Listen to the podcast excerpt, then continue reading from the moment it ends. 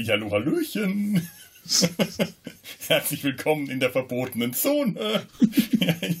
Die Musik ist tatsächlich etwas zu fröhlich. Stimmt, eigentlich hätte ich was, was Ernstes gebraucht und dann herzlich willkommen in der verbotenen Zone. So, sowas. Aber äh, ich habe noch vom letzten Mal die Lost in Space Musik und irgendwie, äh, ja. Warum nicht? Warum nicht? Äh, aus Gründen. Weil es geht. Genau. Weil wir es können. Ganz genau. So, heute geht es wieder in die verbotene Zone zurück. Das heißt, wir beschäftigen uns heute wieder mit dem Planet der Affen und zwar mit dem zweiten Film aus der alten Reihe Rückkehr zum Planet der Affen Beneath the Planet of the Apes. Und meine beiden Mitmutanten, und diesmal äh, passt das auch, sind äh, wie beim letzten Mal auch äh, Tobi und Ture. Hallihallo. Ein Hallöchen. Wunderhübchen. Hallöchen. Moin. Moin? Moin? Moin? Moin. Irgendwo ist, irgendwo ist immer Moin. Ach nee, Moin ist ja gar nicht Moin. Nee, das ist, äh, das ist ein Missverständnis, ja. Ja, Ja, irgendwo ist immer ein Missverständnis. ja das stimmt. Die Geschichte Ach, der ja. Menstruation. Eine Geschichte voller Missverständnisse. Die Geschichte der Vulkanier ist eine Geschichte voller Missverständnisse. Ganz genau. Wie kommst du jetzt von Menstruation auf Vulkanier? Das hatten wir doch in unserer äh, äh, in der Vulkanier-Folge, die äh, äh, Ture und Tanja äh, und, und ich gemacht haben. Da habe ich das, da war das meine Anmoderation. Ach so. Ach, ich vergesse Die was. Flüssigkeit ist nämlich gar nicht äh, blau, sondern grün. Ja. Sonst wären es ja Schlümpfe. Oh, menstruieren Schlümpfe blau? Bestimmt. Es gibt ja nur einen weiblichen Schlumpf. Aber der Und bei Menstruiert der weiß man das nicht. ja auch. Ich bezweifle aber, dass dieser weibliche Sch- Schlümpfe vermehren sich ja nicht geschlechtlich. Das ist wahr. Das heißt, Also was soll denn da keine deine Ovarien. Menstruation? Ich frage mich, ob bei, bei Schlümpfen die Gender-Diskussion überhaupt äh, Sinn macht, wenn die sich nicht geschlechtlich vermehren. Und weil der Schlumpfine auch eine, äh, ein, ein künstlich geschaffener Schlumpf ist. Ja. Aber die männlichen Egal. Schlümpfe verlieben sich ja in sie. Irgendwie regelmäßig. Das heißt, Das heißt, die haben trotzdem Hormone? Nee, du, also Hormone hast du ja, die sind ja nicht nur dafür da, dass, dass, dass man sich aufeinander schmeißt.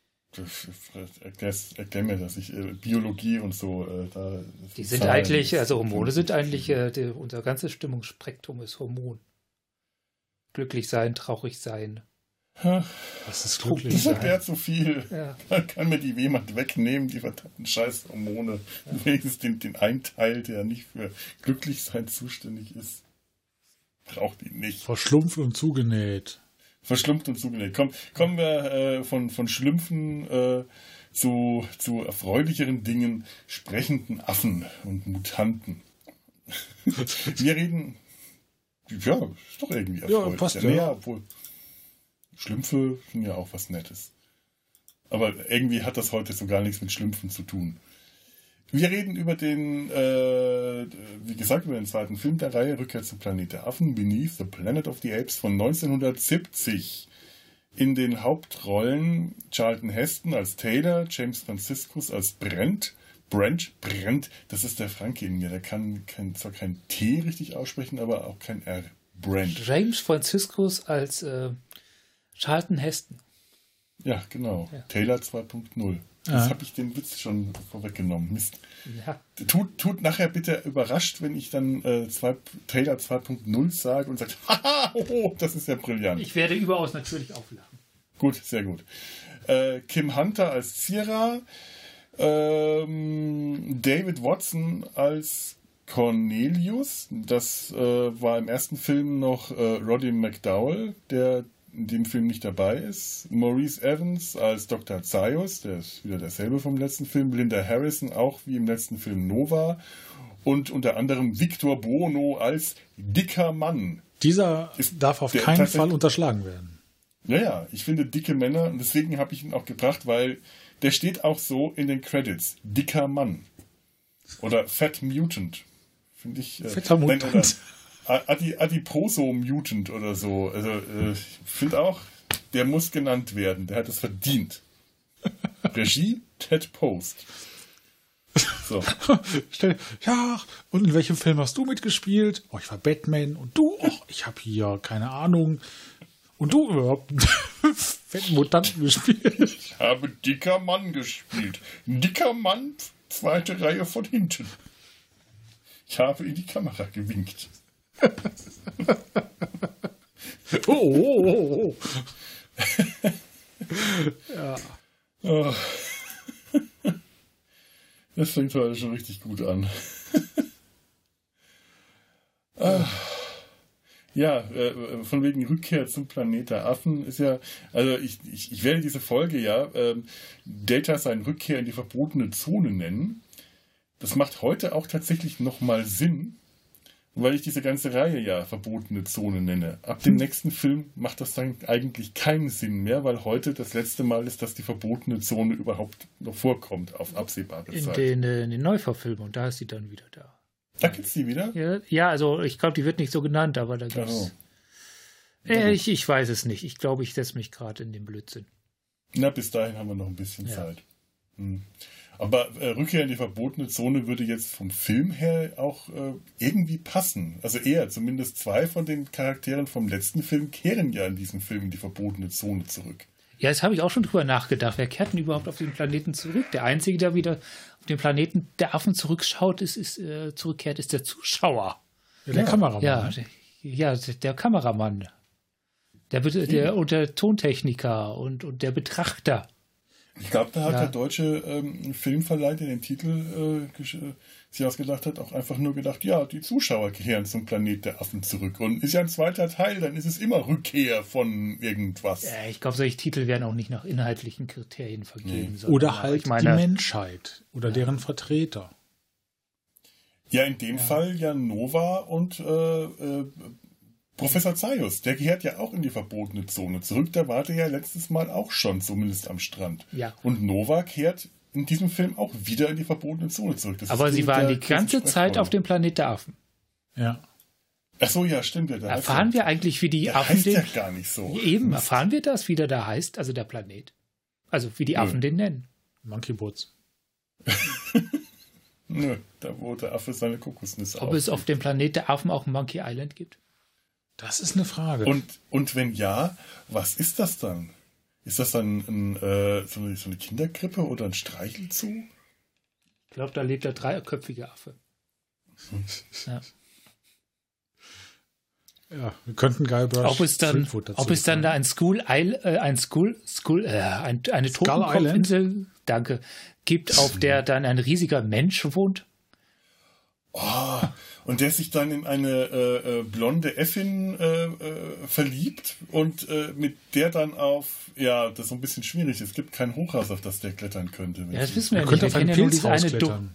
Wir wissen es Ja. ja gar nicht. Wir kennen ja immer, sehen ja immer noch dieses eine Dorf, Hm, die stimmt, dann Stadt, könnte- das dann Stadt genannt wird.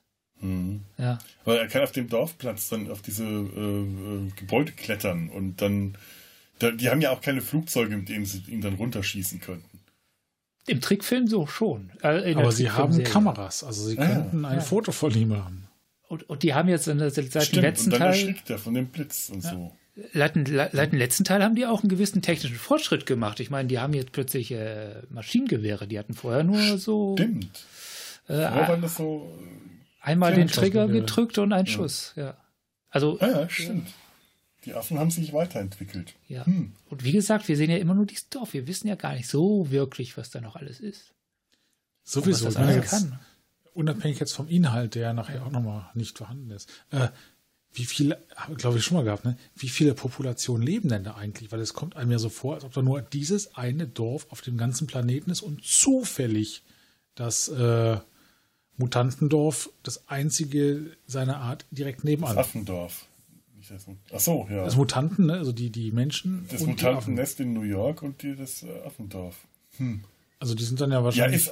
Ist, ist auch komisch. Später geht es ja darum, dass die, äh, die Affen äh, einen Invasionskrieg gegen die verbotene Zone führen wollen, weil die Land gewinnen wollen Ja. zur Nutzbarmachung. Warum dann ausgerechnet in die verbotene Zone? Gibt es denn wirklich sonst nichts Ja, in der anderen die, Richtung? die andere Richtung ist doch Wüste erstmal, oder? ja, aber das ist auch Ja, aber die Wüste. verbotene Zone ist doch, ist doch eigentlich die Wüste.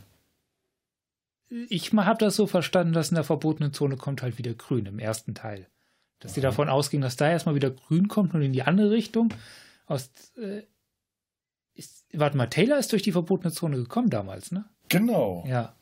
Okay. Und der kommt grün, äh, wenn sie dahin kam, äh, kam, als sie dahin kam, wo es grün wurde, dann kamen sie in das Gebiet, in dem die Affen gelebt Ja. haben. Und als sie wieder äh, zurück zur verbotenen Zone kommen, sind sie wieder, kommen sie wieder in die Wüste. Also entweder ist das wirklich so nur so eine kleine grüne Insel in einer total verwüsteten Welt, was ja vielleicht auch möglich wäre. Wir wissen es ja nicht. Das kann sein, wirklich, das kann der letzte äh, grüne Flecken auf der ganzen Erde sein. Ja, oder es ist einfach so ein Gürtel von 200 Kilometer, sagen wir mal. Das ist ja für auch schon, ja, auch. Und dann wird es wieder grün, aber davon hat diese kleine Affenpopulation ja nichts. Ja. So Vielleicht mobil haben sind die die ja sich dann. auch nie wirklich weit weg bewegt. Die kennen nur ihren Umkreis. Ja, vielleicht ist das einfach voll die pro, äh, primitive Provinz da. Und vielleicht haben die ja auch einfach ganz andere finstere Pläne, dieser General Ursus, der äh, wie, wie häufig bei solchen äh, Kriegsgründen, die ja nur vorgeschoben sind für irgendwas Ja, nur. Aber, Was aber, halt? aber der Film gibt sich schon viel Mühe, uns mitzuteilen, dass der Typ ein Idiot ist. Ah, Ja, also habe ich Da- so. fand ich so, so. da bin ich ein bisschen anderer Meinung. Ja? Da, können wir, da können wir später Okay. noch, weil äh, ich habe das am Anfang auch gedacht und ich habe mir den heute nochmal angeschaut und habe äh, so ein paar Dinge bemerkt, wo ich dachte, eigentlich ganz so blöd ist der gar nicht, der General. Der benimmt sich zwar immer wieder, aber der hat immer so Momente, wo er sehr intelligent rüberkommt. Ja, und äh, sehr, muss er ja. Der, der ist ja General. Also der muss ja, also General ist ja jetzt kein Zeichen von Intelligenz, aber der ist ja, der muss ja irgendeine Hierarchie hochgegangen sein. Aber ja, Westpoint besuchen stand, ja. Ja, aber, aber ich glaube nicht, dass das halt so ein langfristig planender. Verstehst du, wie ich das meine? Das ist mehr so eine Art Ja, Bauernschleue, ja. die, die der hat. das kann sein. so, ja. so, so, so eine schnell reagierende Intelligenz, die dann in Situationen doch schon mal die richtige Entscheidung oft oder auch oft trifft, aber es ist halt keiner, der, der so eine Vision oder sowas hat. Aber er, er ist halt auch nicht dieser brüllende äh, Primitivling der, dieser, dieser, dieser Versammlung, den er, den, da, den er da raushängen lässt, sondern ich habe das Gefühl, dass er tatsächlich sehr viel überlegter und äh, hintergründiger handeln kann, als er da am Anfang auftritt und später auch, wenn die Truppen die verbotene Zone stürmen, dann ist er ja auch eigentlich nur wie dieser Haut drauf General. Und zwischendrin zeigt der sehr viel mehr äh, überlegte Cleverness. Der ist ein Populist. Mhm. Aber die meisten Populisten sind unterm Strich dann doch Idioten wieder. Auch wenn sie vieles richtig machen. Also, Ja. nee, vieles richtig ist falsch. Vieles im äh, Sinne ihres Machterhalts richtig machen. Genau, ja. ja. Ähm, bevor wir den, den Film jetzt schon äh, komplett äh, be- besprechen, äh, mache ich mal eine, eine Inhaltsangabe, dass alle, die den Film jetzt nicht kennen, äh, auch wissen, worüber wir reden. Der zweite Planet der Affen-Film beginnt da, wo der erste geendet hat. Taylor bricht zusammen mit seiner stummen Menschenfreundin Nova und einem namenlosen Pferd von der Ausgrabungsstätte am Strand auf, um weiter in die verbotene Zone einzudringen. Er findet die Freiheitsstatue, erkennt, dass er die ganze Zeit schon auf der Erde war, planscht ein wenig im kalten Wasser herum und verflucht die Menschheit. Danach treiben er und Nova und das Pferd sich noch eine Weile in der verbotenen Zone herum, unschlüssig, was sie jetzt mit sich anfangen sollen. Sie werden getrennt, als plötzlich unerklärliche Erscheinungen wie Feuersbrünste, Erdspalten, Beben und Felswände aus dem Nichts auftauchen. Und Taylor, der das mal eben untersuchen will, von ebenso einer Felswand verschluckt wird und fürs Erste aus dem Film verschwindet. Das Pferd bleibt bei Nova. Handlungssprung. Woanders in der verbotenen Zone.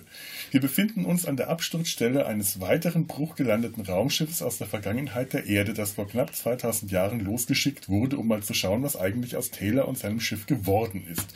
Die beiden überlebenden Menschen sind Taylor 2.0, auch Brent, wie er in diesem Film genannt wird. Hä? Ja. Oh, ha, Sehr gut. das ist ja brillant. Gut, gut, gut. Ja, ja, ja, so bin ich, so bin ich. Also, Und sein schwer verletzter Captain, der zum Glück für die Handlung kurz darauf das Zeitliche segnet. Als Brent gerade mit Beerdigen fertig ist, kommen Nova und das Pferd des Weges geritten. Nova erkennt in Brent einen Artgenossen Taylors, während Brent in Novas Schmuck die Hundemarken Taylors erkennt.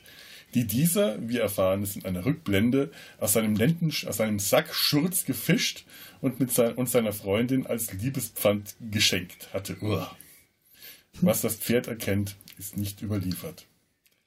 Ich, ich finde es ja toll. Ich möchte diesen Film aus der Geschichte des Pferdes erzählt bekommen. Wollen wir dem Pferd dann als erstes mal einen Namen geben? Nein. Steht das in den Credits? Namenlos Pferd. Nein, ich glaube nicht. Unbekanntes Pferd, Laufheim. Es ist schon I'm spät. riding along with a horse, on a horse with no name. Ich weiß nicht, wie die Melodie ist, aber ist auch besser so.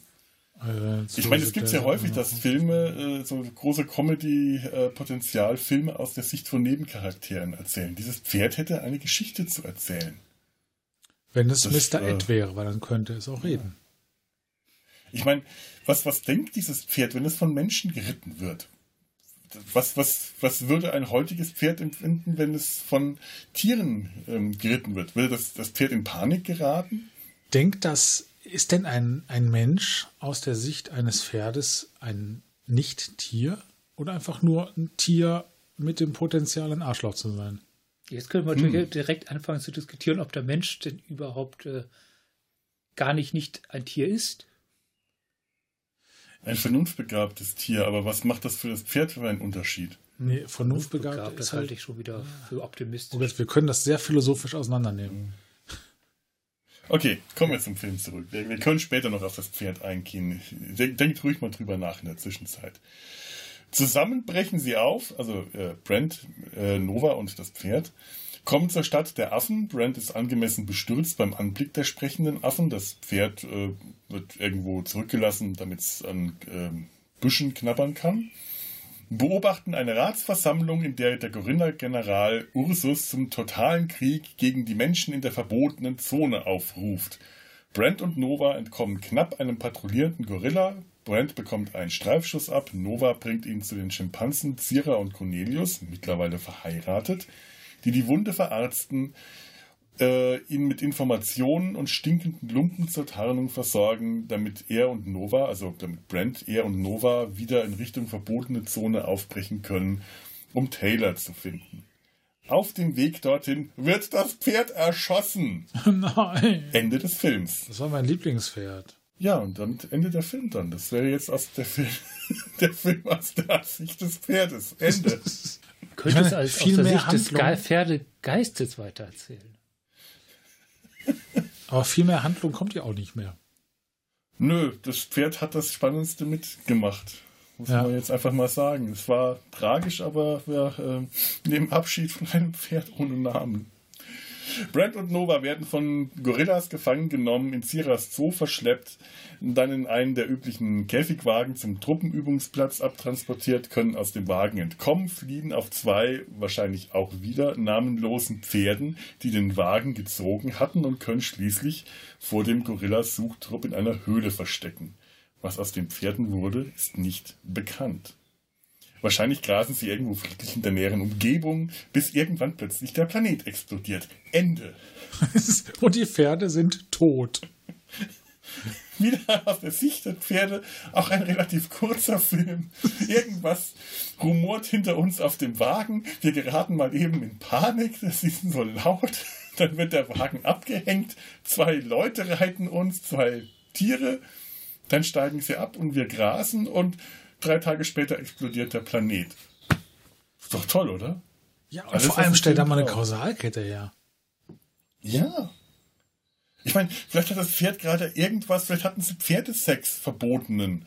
Oder äh, und, und, und sehen das dann als Strafe des Pferdegottes. Oder sie haben von irgendeinem Busch gegessen, den sie bis dahin noch nicht kannten und äh, sehen das dann als äh, Kausalursprung für die für den Untergang der Welt an, in dem kurzen Moment, der den Pferden dann noch bleibt. Vielleicht hat Ja. einfach auch nur ein Pferd an einen Frosch geleckt und sich das alles nur eingebildet. Das kann auch sein. Und dann kommt es aus der der Dusche Pferde. und sagt, rat mal, was ich geträumt habe. Rückkehr zum Planet der Pferde. In der Höhle hat Brent dann auch seinen Ich habe es geahnt, ich bin wieder auf der Erde. Moment, als er erkennt, dass er sich in einem verlassenen, verwüsteten und verkrusteter Schlacke oder ähnlichem Zeug überzogenen Bahnhof der New Yorker U-Bahn befindet. Ähm, Grüße an Lieutenant Garber, Zachary Garber von der New Yorker U-Bahn-Polizei. Warum? Ich dachte, jetzt kommt von Touren eine Reaktion. Was? Pelham 123 lässt grüßen. Oh. Und während sich äh, Brent und Nova, äh, irgendwo da auf den Schienen liegt dann auch noch die verkohlte Leiche von, ähm, äh, na, wie hieß er, Mr. White, Mr. Blue, Mr. Jetzt habe ich es kapiert. Jetzt habe ich die Verbindung tatsächlich im Kopf. Rum. Äh, Ich glaube, Mr. Blue war das, oder? Blue White, ich weiß nicht. Also, äh, du hast den Film vor kurzem erst gesehen. Ich. Ja, äh, ich, ich schneide gerade sogar die Besprechung, aber ich glaube, der, der Chef-Entführer war Mr. Blue. Warte mal. Wer war das nochmal? Ich habe den Namen jetzt vergessen. Ähm, Der Schauspieler? ja. Ich bin gerade dabei. Taking of Pelham 1, 2, 3. Und was bietet mir das Arschloch an? Die neuen Neuverfilmung. Film. Ja, natürlich. Die Neuverfilmung. Was sonst? Schrecklich. Es ist wieder mal so eine richtig klassische Inhaltsangabe, wie zu unserem besten Anfang. Robert Shaw. Robert Shaw als Mr. Blue. Robert Shaw. Ah, Ja. ja. Mr. Blue, ja. Ja. Also Blue. irgendwo da, während sie dann, während äh, sich Brent und Nova angelockt von einem äh, Brummen immer weiter in die Tunnel und rührende New Yorker Unterwelt begeben und irgendwann über die verkohlte Leiche von Robert Shaw hinwegsteigen müssen, geraten die Ereignisse in der Affenstadt ins Rollen. Der Orang-Utan, liebe Onkel Professor Zaius, bricht zusammen mit General Ursus und den Gorillatruppen zu einem heiligen Krieg gegen die Menschen in der verbotenen Zone auf. Ein Krieg, den er genauso wenig verhindern konnte wie die Antikriegs-Schimpansen-Demo, die von den Gorillasoldaten kurzerhand und auf Zaius Eingreifen hin friedlich aus dem Weg geräumt wird, damit die Truppen ihren Weg fortsetzen können. was ja Da, auch da, richtig da merkt man den Film tatsächlich an diesen Stellen so sein Budget an. Also das werden ja so große gesellschaftliche Umbrüche erzählt mit Dorfbesetzung. So eine Demo von zehn Leuten. Aber ich, ich, ich mag das, ich finde das charmant. Ja, ich Ja. auch. Nein, wir wollen nicht, dass der Zaun die Koppel einfriedet. Nein, wir sind dagegen. Während die Truppen unterwegs mit erschreckenden Visionen konfrontiert und dank Onkel Zaius überlegener Orang-Utan-Intelligenz auch fertig damit werden, erleben auch Brent und Nova so einiges in New York. Ein telepathischer Befehl bringt Brent fast dazu, Nova zu erwürgen. Sie werden von einem Gremium aus telepathischen Menschen verhört, nehmen in einer Kathedrale als eine Art Ehrengäste an einem Gottesdienst teil, bei dem ein Haufen choräles singender Rubenträger nicht nur eine Atombombe anbeten, sondern auch ihre Gesichter abnehmen. Darunter kommen entstellte, abstoßende Köpfe ohne Haut und mit blau-rot verfärbtem, eklem Fleisch hervor. Mutanten, die durch Jahrtausende lange, langes Leben in der radioaktiv der zerstörten und zerstrahlten Stadt zu mächtigen, wenn auch hässlichen Telepathen geworden sind, die Illusionen und Suggestionen erschaffen können, auch wenn ihre Kraft gegen die dickfälligen Schädel der Affen scheinbar nur begrenzt zu sein scheint. Während die Affen wie schießwütige Ikonoklasten in die Tunnel und Oh. Hallen der Mutanten. Ja, nicht nur äh, eines meiner Lieblingsschimpfworte von Captain Haddock, sondern ähm, auch äh, ja, Ikonoklasten halt. Schlag selber nach. In die Tunnel und Hallen der Mutantenstadt vordringen und sich zeigt, dass die Befürchtungen des Obermutanten Mufti zutreffen, die telepathischen Kräfte der Menschen können gegen die Affen tatsächlich nicht so viel ausrichten, werden Brent und Nova in eine vergitterte Zelle gesteckt, wo sie einen alten Bekannten treffen, den wir schon fast vergessen und möglicherweise auch nicht besonders vermisst hatten. Taylor 1.0, der sich mittlerweile was anziehen durfte. Wahrscheinlich damit man sie voneinander unterscheiden konnte oder so. Taylor nackt, Taylor angezogen. Ja. Doch die Wiedersehensfreude ist nur von kurzer Dauer. Die Mutanten hetzen mit einem telepathischen Befehl Taylor 1.0 und 2.0, wahrscheinlich in der Absicht herauszufinden, wer nun das Original und wer der böse Kirk-Zwilling ist. Ich wehre mich gegen auf. das 1.0 und 2.0 Ding. Ja? Ja, das setzt ja voraus, dass der eine Taylor eine Verbesserung gegenüber dem anderen ist. Bestimmt. Ich würde, Aber ich würde ihn den Schatten-Taylor nennen. Der Schattentaylor. Ja. Oder ja. Reloaded. Reloaded. Reloaded, ja. Ja, ja. Obwohl, das Taylor könnte neu ja auch wieder besser verfüllt. sein. Aber Schatten-Taylor gefällt mir tatsächlich auch besser. Sch Schattentaylor ist, Ja. ist tatsächlich besser. Also, Ja. Das unterstreicht das Dunkle, das äh, Mystische. Ja, ja. Taylor und Schattentaylor gegeneinander auf. Der Kampf ist heftig und wäre beinahe böse ausgegangen, hätte nicht Nova für einen kurzen Moment den Bann gebrochen, als sie ihr erstes Wort spricht. Nein, nicht Papa, sondern Taylor. Was Aber lustiger wäre, Moment.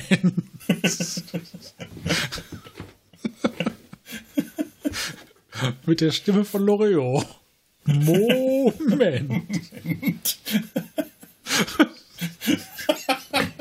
stelle ich mir gerade vor. Ich möchte diese Szene, diesen Kampf und dann an der Stelle, wo eigentlich Nova da Taylor schreit, ein Loriot reingeschnitten. Moment! Das Bild hängt schief. Und alle dann entsetzt ihm hinschauen. Das Bild hängt schief.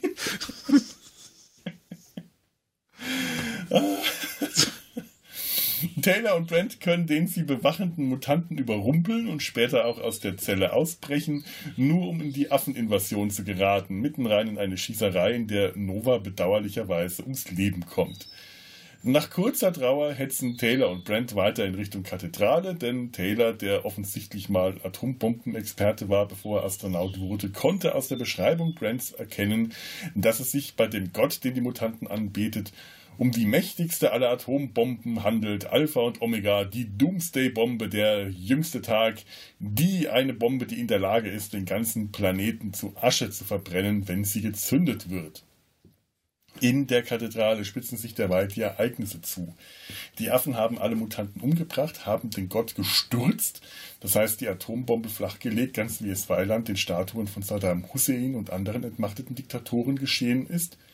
Daher auch ne, Ikonoklasten. Mhm. Und fummeln gerade an dem großen roten Knopf herum, als Brent und Taylor dazu kommen, gerade mal rechtzeitig, äh, gerade dazu kommen, Gerade mal rechtzeitig, um sie davon ablenken zu können, drauf zu drücken und den ganzen Planet der Affen, von dem wir ja nicht wissen, wissen, ob sie ihn so nennen, in die Luft zu jagen.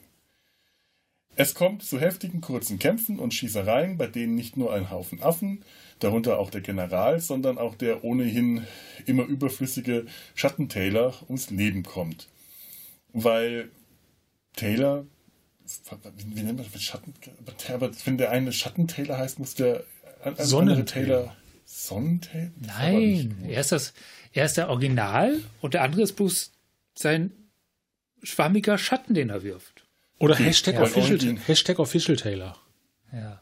Weil, weil Official Taylor die Schnauze voll hat selbst verletzt ist und der doch so nette Onkel Zaius ihm aus unerfindlichen Gründen nicht helfen will, beendet er das Ganze kurzerhand gemäß seiner nihilistischen Trollnatur. Er schleppt sich zum Kontrollpult der Bombe, drückt mit letzter Kraft den großen roten Knopf herunter und, Zitat Erzähler des Films, in einem der zahllosen Milchstraßensysteme liegt ein mittelgroßer Stern und einer seiner Satelliten, ein grüner, unscheinbarer Planet, existiert nicht mehr. Grabottig, Zitat Felix Herzog. Und damit ist nicht nur die Erde, sondern auch der Film. Nee, wahrscheinlich Herbert Feuerstein aus dem Mad-Magazin müsste grabottig sein. Egal. Und ja. damit ist nicht nur die Erde, sondern auch der Film. Und wenn es nach Charlton Heston gegangen wäre, das gesamte Franchise am Ende. Wenn es nach Ende. Charlton Heston gegangen wäre, wäre das ganze Franchise schon nach dem ersten Film am Ende. Eben. Ja. Ende. Und vielleicht sogar vorher. Entsprechend motiviert hat er jetzt auch noch mal mitgespielt. Ja, der hat ja überhaupt nur, äh, äh, der hat ja tatsächlich nur mitgespielt, um das Franchise zu beenden. Ja, hat nicht das geklappt. war ja wirklich der ganze Plan, den er hatte. Er wollte äh, nur mitspielen, wenn seine Figur dabei stirbt und wenn die nach äh, Minimalzeit stirbt. Ja, aber das heißt ja nicht, dass er da, dass, dass die Bedingung war, das Franchise zu beenden, sondern dass das Franchise ihn absolut ab sofort in Ruhe lässt. Nein, aber ja. das Ende vom Film war tatsächlich eins, das, das war seine Idee gewesen. Ja. Und ja, er hat dann später auch, auch gesagt, das hat er gemacht, damit äh, es keine Fortsetzung mehr geben kann, unterschätze, um das Ganze zu beenden. Unterschätze die Kreativität von Drehbuchautoren nicht. Oh ja. Ja. ja der, der, hatte, der hatte scheinbar, also der hatte keinen Bock auf eine Fortsetzung, was damals verständlich war hat erkannt, dass sie, dass er das, das Studio erpressen kann, weil die brauchten dringend einen Kassenschlager. Also äh, waren die darauf angewiesen, dass so ein großer Name wie Charlton Heston, der war ja ein Star, äh, die Leute ins Kino lockt und dann konnte er ihnen seine, äh, seine, seine, Bestimmungen diktieren. Und mhm. das ist schon äh, ja, ein bisschen lausig eigentlich. Ich meine, das hätte man jetzt alles auch ohne äh, Brand, mit, nur mit Taylor machen können, wäre viel sinniger gewesen. Oder man hätte, man hätte komplett auf Taylor verzichten müssen und äh, eine komplett neue Geschichte erzählen sollen. Aber so ist es so ein bisschen. Äh. Es ist ja hätte sowieso. das noch funktioniert? Ich glaube, das hätte fast noch funktioniert, wenn man Taylor aus der Gleichung gestrichen hätte oder aus Taylor eine, wie soll ich sagen, nur noch eine Art. Eine Legende. Ja, genau. Das, das, ich meine, die Motivation, Taylor zu suchen, die könnte man jetzt diskutieren und so, aber die, die funktioniert immer noch, selbst wenn Taylor am Ende nicht gefunden wird. Ja. Ja. Das wäre tatsächlich immer noch möglich gewesen. Also, also, sie hätten sogar den Anfang mit ihm drehen können und hätten ihn einfach am Ende rauslassen können. Das wäre gar nicht so unspannend gewesen. Also, dass er quasi mhm. auf den Spuren von Taylor ist. Also, dass, dass, dass er Taylor dieser Mutantstadt war, aber er, aber Brent immer so ein bisschen hinter dem her ist und ihn nicht zu greifen kriegt. Ja. Ja. Also ist so wirklich nötig war Taylor für den Film nicht und Brent hätte auch äh, genauso schön wie Taylor theatralisch auf den roten Knopf drücken können.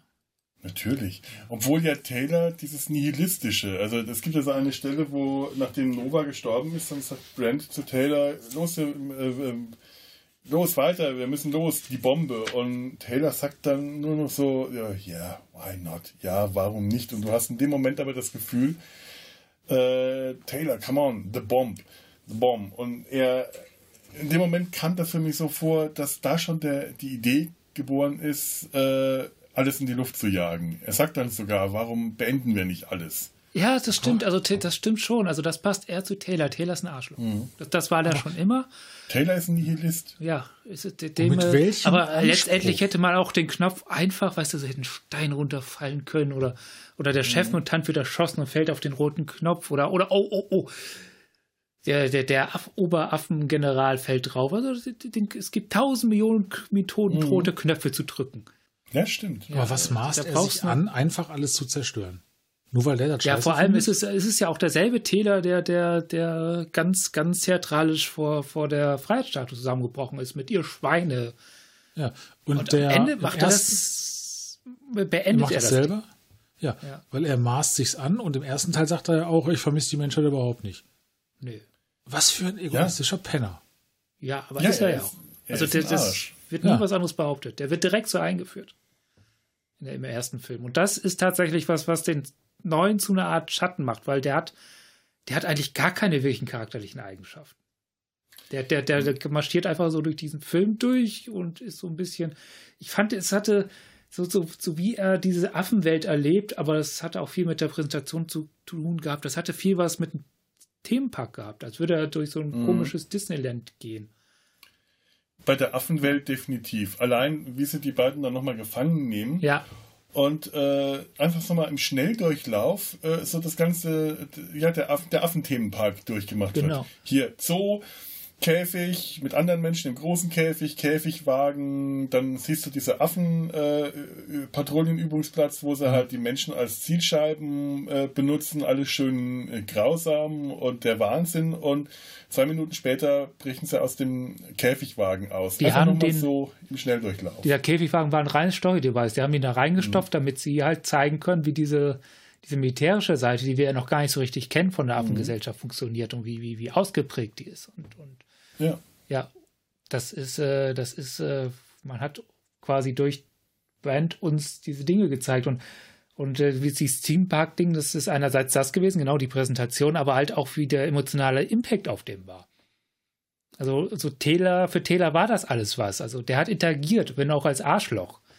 Auf den hat das alles Auswirkungen gehabt, auf Brand nicht so wirklich, nur so ein Taylor hat das alles viel heftiger am ja. eigenen Leib erlebt, die ganze Affenstadt, alles, was in der Affenstadt passiert. Das ist ihm passiert, während Brand das Ganze mehr beobachtet und ja, mehr, wie, ja, wie, wie, also Themenpark trifft's. Der war, das ist so, als ob er in einem Wagen sitzt und da durchfährt und sich alles ist anschaut. Für uns, also für uns als Zuschauer, für den Betrachter, nichts weiter gewesen als eine Art äh, Fremdenführer dieser Affenwelt.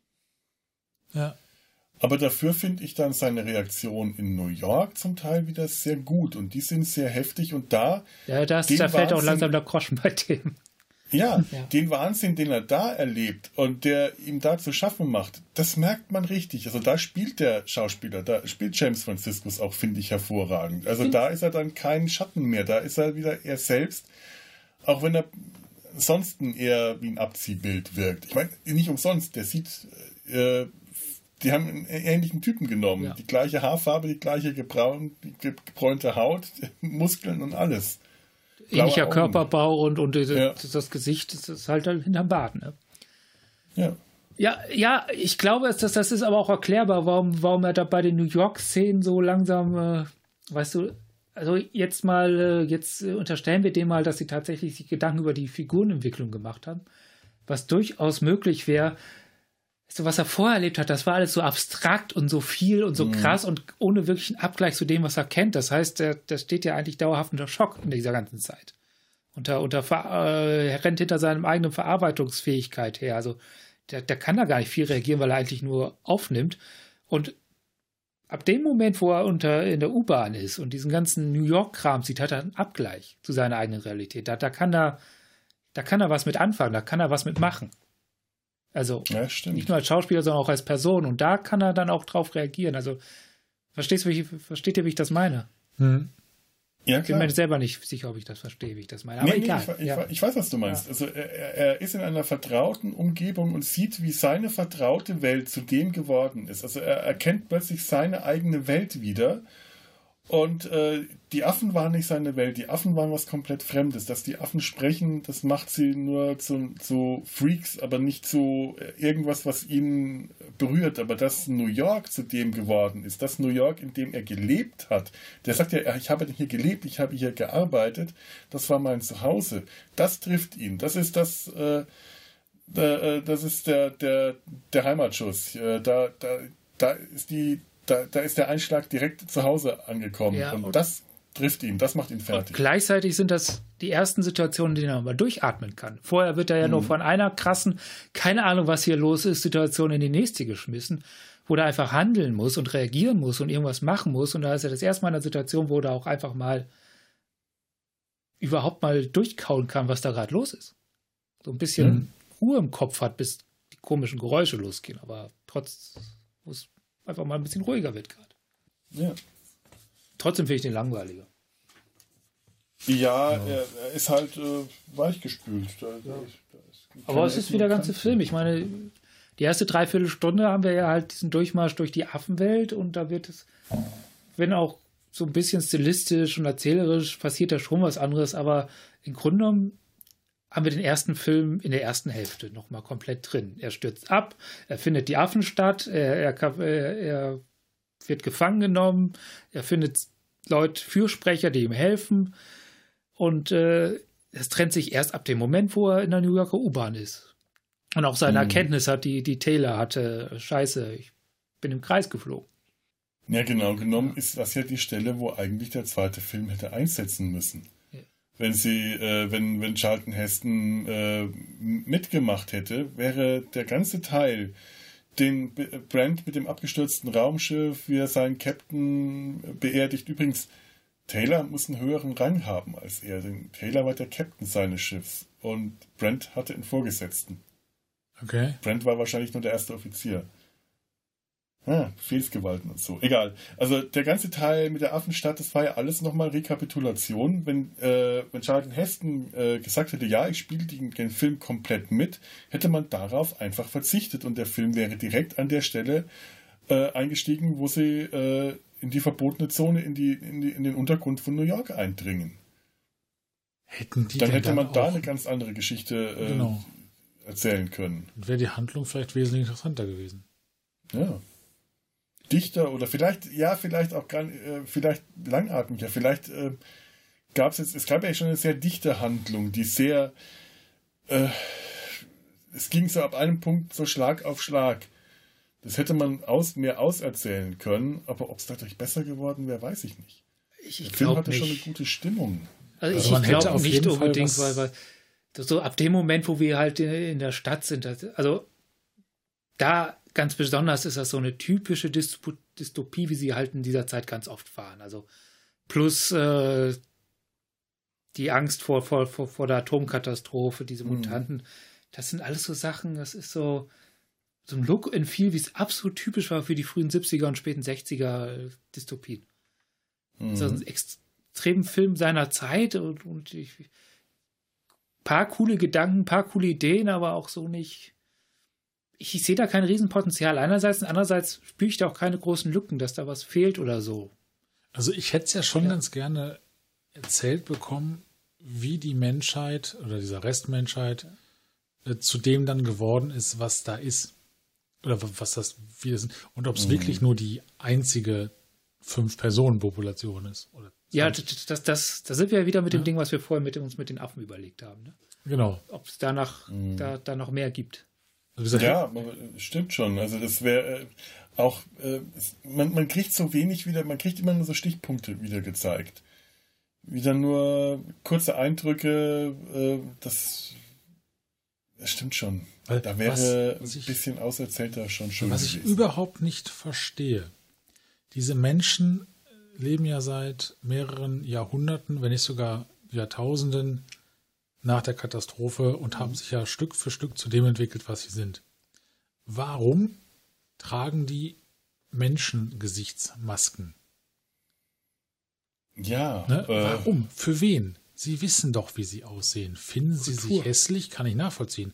Aber es ist ja nicht so, ich gehe mal davon aus, dass die Menschheit nicht morgens aufwacht und sagt, oh, unsere Fressen sind jetzt alle hässlich. Lass uns mal. Ich kann mir vorstellen, dass es tatsächlich, tatsächlich fast so passiert ist. Das, also ich habe das so verstanden, dass das gar nicht Evolution ist, dass das ja. so peu à peu passiert ist, sondern dass das eine Strahlungsmutation als Folge des der Ja, aber das geht doch aber auch nicht von jetzt auf. Bums ist.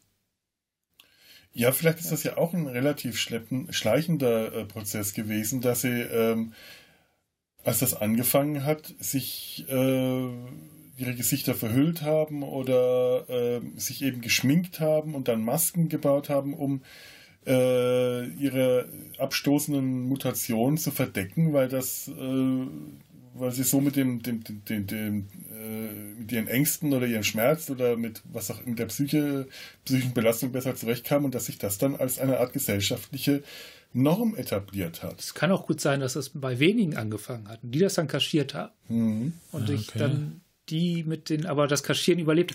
Oder das sind gar keine Masken, die sind modular. Ah, du meinst, das ist tatsächlich ihre äh, Haut und ja. die ist nur abziehbar. Ja. Schön. Das würde auch erklären, warum das eine äh, ziemlich diverse Gesellschaft ist warum die nicht zum Beispiel alle äh, kaukasisch sind, sondern äh, da auch äh, verschiedene Ethnizitäten vorkommen. Dass das jetzt eben nicht einer gesagt hat, so ich mache mir jetzt eine äh, die Maske von einem Afroamerikaner, sondern äh, das ist tatsächlich seine, sein echtes Gesicht gewesen, seine echte Haut. Er kann sie nur abnehmen. Wobei das könnte sich wieder auch erklären, wenn es Masken sind, einfach durch Familientradition dass quasi die, ja die, Art und Weise, wie die Masken gestaltet werden, vererbt wird. Mhm. Also, ihr habt schon recht, da gibt es schon, also da, da, dass wir jetzt so spekulieren, das spricht ja dafür, da gibt es, äh, da gibt es ja, ja doch Potenzial. Da ist vieles, was nicht erklärt worden ist. Wovon leben die? Was essen die? Und wie vermehren die sich? Weil wenn die überall so entstellt sind und sich ihre Gesichter verhüllen, dann sind sie ja auch unterhalb des Kehlkopfs nicht so hübsch. Ja, nur, äh, das, äh, das, das ist ja im Auge des Betrachters und im schlimmsten Fall macht man das Licht aus und äh, behält die Kleider an. Ich glaube nicht, dass das ein Hinderungs, ein, ein großes Hindernis wäre. Ähm, oh. Es ist eher die Frage, äh, ob, ob der äh, Fortpflanzungsprozess überhaupt noch biologisch möglich ist. Ich meine, ich ja. habe Kinder gesehen in ja. einer Rückprojektion, in einer Wandprojektion. Als sie gesehen, äh, zugeschaut haben, wie Taylor äh, durch quasi vorgeführt wird, ist er an einer Reihe äh, an spielenden Kindern vorbeigekommen. Ja, stimmt. Ja. Ich bin mir jetzt nicht ganz sicher, ob das Kinder waren, aber ich möchte es nicht ausschließen. Sie waren klein und äh, also haben Ringelreihe gemacht kann. Ich bin mir nicht ja. sicher, ob das nicht Erwachsene waren, die irgendeinem Ritus gefolgt sind. Aber ich kann es echt nicht ausschließen. Es ja. können genauso gut auch Kinder gewesen sein. Also ich habe es ich hab's für Kinder gehalten. Mhm, okay. Ein Gedanke, der mir jetzt gerade noch gekommen ist, vielleicht finden die sich gar nicht so hässlich, sondern sagen, das sind wir und sie verhüllen aber ihr, ihre eigene Schönheit, äh, um sie nur zu ganz äh, bestimmten äh, Ritualen quasi auch anderen zu zeigen. Ja, sie Ja, das begleiten macht- das ja mit dem Satz, äh, ich zeige mein wahres Ich. mein Genau. Gott. Ja. Ja, das machen sie ja in einem Gottesdienst. Wenn sie das vor Gott machen, machen sie das dann vielleicht auch in intimen Momenten. Das kann ich mir gut vorstellen. Ja, warum nicht? Und nur weil wir die hässlich finden, muss uns ja nicht jeder hässlich finden. ne? Eben, eben. Das ist ja eine Norm, die äh, durch nichts begründet ist, außer dass äh, wir sie nicht gewohnt sind. Ja. Und zu der Zeit war es natürlich wieder ein schöner Schockeffekt. Das ja, ich glaube, die sollten sogar noch sehr viel äh, äh, scheußlicher aussehen, die Masken. Die wurden dann etwas äh, harmloser gestaltet, damit äh, das, das Publikum nicht allzu sehr angeekelt ist. Aber ich, ich finde die eigentlich ziemlich cool, die, diese Köpfe. Hm. Weil die wirklich nur so aussehen, als ob man ihnen die Haut abgezogen hat und dass äh, die Fleischfasern darunter halt alles ein bisschen bläulich aussehen. Vulkan. Ich möchte meine Ostereier an Ostern so bemalen.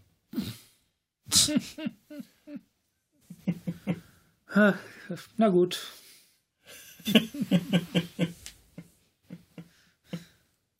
Ähm, ich habe irgendwas zu den Mutanten noch aufgeschrieben. Ach ja, äh, von wegen ähm, divers. Das ist auch faszinierend, wenn die, wenn die äh, Affen dann am Ende die, äh, die, die Mutantenstadt stürmen und alle äh, über den Haufen schießen. Da ist diese eine blonde Mutantin mit den langen blonden Haaren, die begeht Selbstmord mit einer so einer Giftfiole. Und dann ist da dieser Gorilla Sergeant, der steht, bleibt dann stehen, während die anderen weitergehen und der befummelt dann so ganz neugierig die blonden Haare von der, äh, von der toten Mutantin. Hm. Und da muss ich auch wieder an King Kong denken. Weil blonde Haare bei einer Menschenfrau, das scheint äh, ihm neu gewesen zu sein. Das kannte er nicht. Das ist wieder so ein King Kong-Motiv, finde Ich ich. kann mir auch vorstellen, dass einfach die schiere Länge und Struktur der Haare, das haben ja Affen so nicht. Die kriegen ja keine langen Haare. Ja, aber er kennt Wohl- ja Menschen. Ja. Und Menschenfrauen haben lange Haare, nur die normal, die Menschen, diese wi- wilden, stummen Menschen, die man erkennt, die sind alle dunkelhaarig. Das, das ist mir übrigens auch, das, das habe ich mich tatsächlich gefragt, auch da haben wir letztes Mal gar nicht drüber gesprochen. Warum haben eigentlich die ganzen wilden Menschen, Männer, kurze Haare? Weil sie sich auch beim Raufen und immer die dicke Haare. Rauschebärt. Wahrscheinlich, ja. Ja. Tja, das ist eine gute Frage. Ähm, die Friseure ähm, scheinen geöffnet zu haben. ich kann es dir nicht sagen. Wie war das bei, bei äh, Per Anhalter durch die Galaxie? Nur die Dienstleister sind mit auf die Erde abgestürzt. Friseure, Ja. Marketingmenschen und Telefonhörer, Desinfizierer. Ja. Sag mal, Mutanten, was war eigentlich der Plan mit der Bombe, den die da hatten? Weil die haben ja gesagt, sie können die Affen nicht aufhalten, weil äh, ihre, äh, ihre tele, äh, telepathischen Kräfte bei den Affen nicht so gut wirken, weil die zu, zu dickschädelig sind. Die können nur Illusionen erschaffen und Suggestionen und dann setzen die die Bombe ein. Was war da der Plan? Die wollten die auf, das, auf die Affenstadt schmeißen. Das, was man mit Atombomben immer machen wollte. Man kann vielleicht nicht so. verhindern, dass, dass jemand auf einen schießt, aber man kann ihm nur drohen, dass ich dann eine Hauptstadt in die Luft jage. Ach so. Ich habe die ganze Zeit gedacht, die wollten die Bombe einfach nur zünden, damit die explodiert. Ja, ich Aber- glaube, ich glaube, es war tatsächlich, also deswegen stand er ja so theatralisch da, die- dieser Obermutant. Hat gesagt, Alter, das ist eine Bombe und ich drücke gleich auf den Knopf. Und als er dann noch erklären wo- wollte, was mit der Affenstadt passiert, ist er erschossen worden. Ach, das wäre eine Abschussrampe gewesen. Da wäre wahrscheinlich oben eine Öffnung gewesen und die hätten damit auf die Affenstadt geschossen. Also so habe ich das verstanden. So, so, ich gebe jetzt keine, keine Wahrheitsgarantie. Das macht natürlich Sinn. Das Ja. habe ich überhaupt nicht so gesehen. Aber das, jetzt, aber jetzt macht es tatsächlich Sinn, dass die mit der Bombe. Da das Ganze haben. ja äh, ein schlecht verstecktes Kaltes Krieg äh, äh, Abschreckungsszenario Gleichnis ist, es ist halt genau, es ist ja genau die Situation, in der Mhm. sie mit ihren Atombomben waren im Kalten Krieg. Ja, klar. Hm. Okay. Ja, das äh, erklärt mir tatsächlich, weil ich habe die ganze Zeit mir gedacht, okay, das sind jetzt solche Fanatiker, dass sie die Bombe, äh, dass sie zu ihrer eigenen Verteidigung sich auch selbst mit umbringen, äh, wenn die die äh, wenn die die Bombe zünden. Äh, das kam mir dann doch seltsam vor. So wie ich Aber Taylor so und, und, und Brian, Brian, Brian, Brian. Taylor und Brand verstanden habe in ihrer Diskussion, ist den Mutanten eventuell auch überhaupt gar nicht klar, was für eine Zerstörungs- zerstörerische Kraft diese Bombe hat. Das kann sein, ja. Aber auch da, das ist ja eine Bombe, die eine, zumindest laut äh, letztem Satz, unglaubliche Zerstörungskraft hat. Sie kann also umfallen und zischt und drückt man einen komischen Kristall rein, ist der ganze Planet im Arsch. Ja. Wer hat Weil sie wohl eine Kettenreaktion in der Atmosphäre auslöst. So habe ich das verstanden. Ja, die zündet die Atmosphäre an, wenn ich es richtig ah, verstanden habe. aber erklärt ist das offiziell ja nicht. Einfach nur, dass der Planet nicht mehr existiert. Das, das wurde gesagt. Äh, als Taylor und Brand, die haben sich ja darüber unterhalten, was das für eine Bombe ist. Und dann so, haben sie gesagt, okay. oh, das Ding kann die äh, Doomsday Device, zündet die Atmosphäre an und so. Ah, Ja, weil Brand besch beschreibt ihm die Bombe, beschreibt ihm diese äh, äh, äh, griechischen äh, Buchstaben, Alpha und Omega. Also Alpha ist et O, Anfang und das Ende. ja.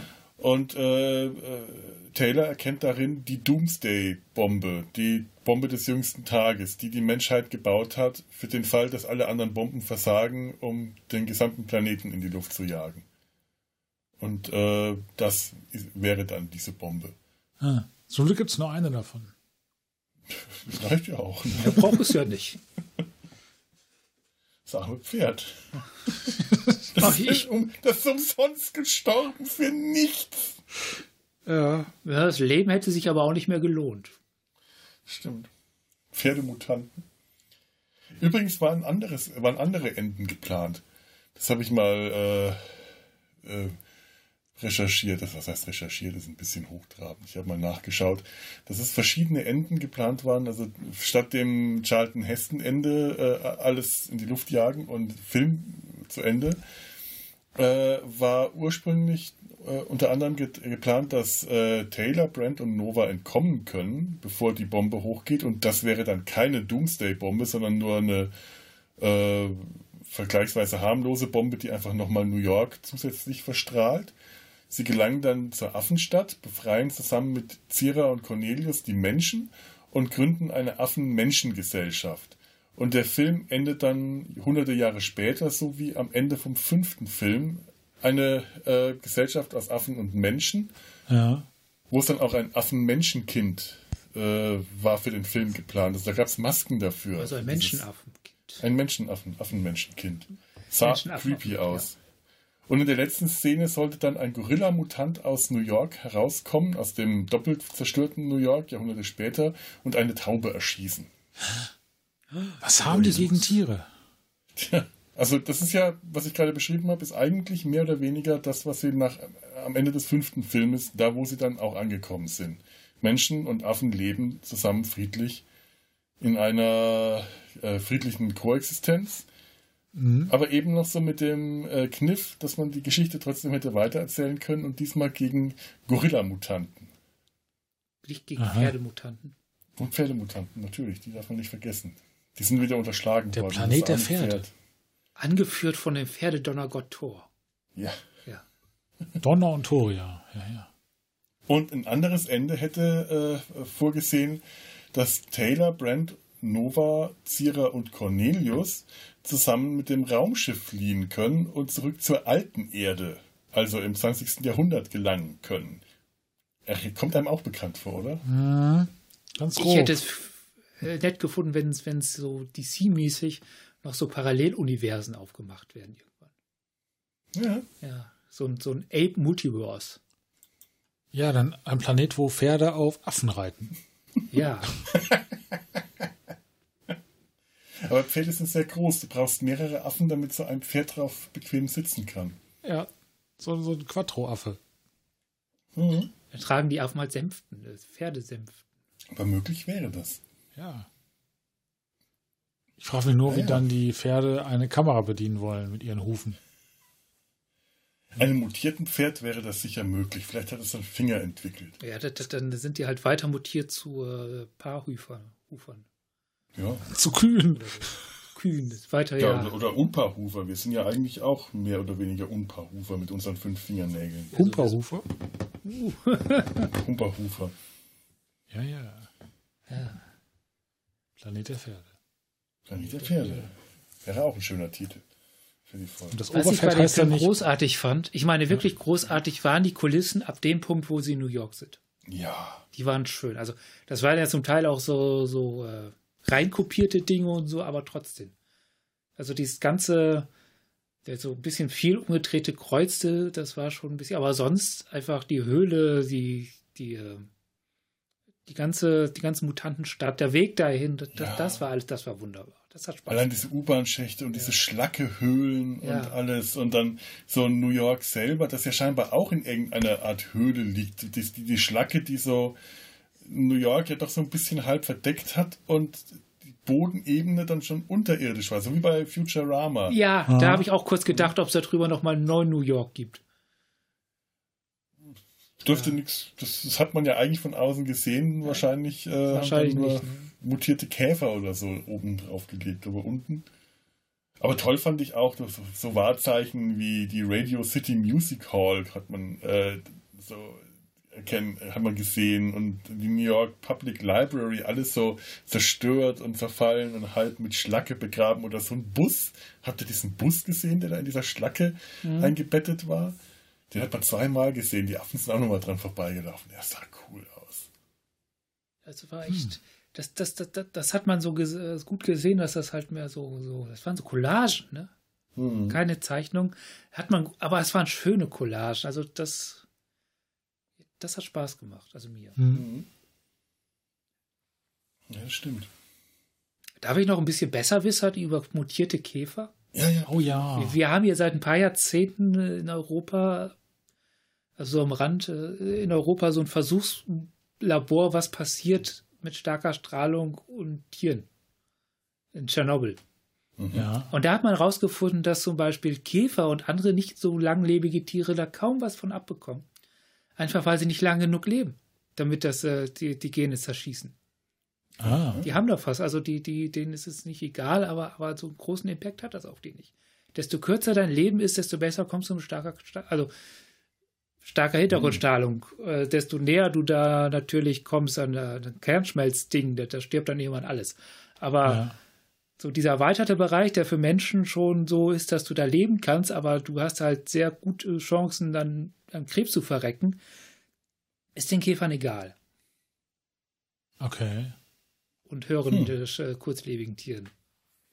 Und desto komplexer du wirst, desto mehr mutierst du tatsächlich im Zweifelsfall rum. Aber das heißt meistens Krebs und nicht Superkräfte. Tja, Hm. interessant. Also, hätte man jetzt die Käfer auf der Oberfläche gesehen, hätten die sich durch nichts unterschieden von den, von den alten echten Käfern. Ja, wissen wir ja nicht. Vielleicht, vielleicht ist die Strahlung da ja nochmal eine ganze Ecke andere Nummer da.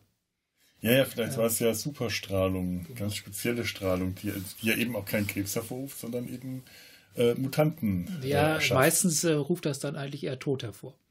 Ach so, ja. Ja. So. Ähm, kommen wir zu Zira und Cornelius.